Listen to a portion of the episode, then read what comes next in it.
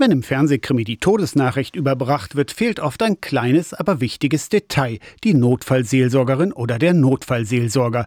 Die sogenannten Kriseninterventionsteams helfen Menschen bei Unglücken oder Unfällen oder sie stehen Angehörigen bei plötzlichen Todesfällen zur Seite. Der Autounfall im Jerichoer Land vor einer Woche war so eine Situation, bei dem die Notfallseelsorge im Einsatz war. Die Teams in Sachsen-Anhalt sind auf Landkreisebene organisiert und werden in der Regel von den Einsatzkräften angefordert. Zum Beispiel das Team Salzlandkreis mit Sitz in Bernburg. Ihr kennt das hoffentlich, es geht euch dreckig, aber da ist jemand, der für euch da ist. Die beste Freundin, der beste Freund, einfach jemand, der euch beisteht.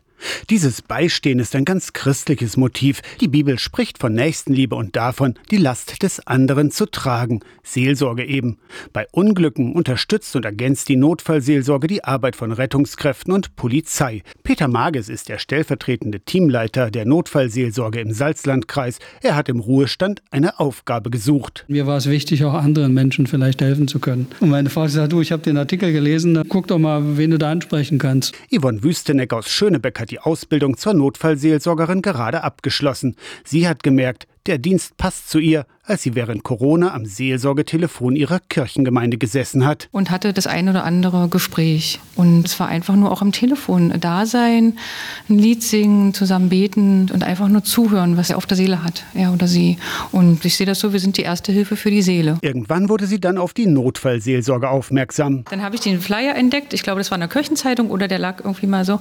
Und dann habe ich aber noch diesen Aufruf bei SAW gehört und gesagt, zweimal kurz hintereinander. Du gehst zu dieser Infoveranstaltung in Schönebeck. Zuhören in den Arm nehmen, Taschentücher reichen. Die Ehrenamtlichen leisten Beistand in ersten schweren Stunden nach einem Unglück. Sie helfen auch Rettungskräften beim ersten Verarbeiten des Einsatzes.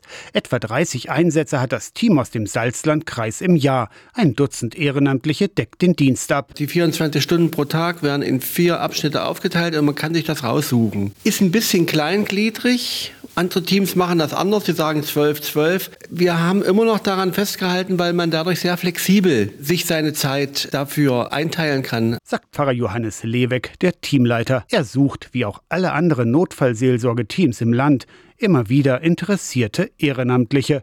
Aus der Kirchenredaktion Torsten Kessler.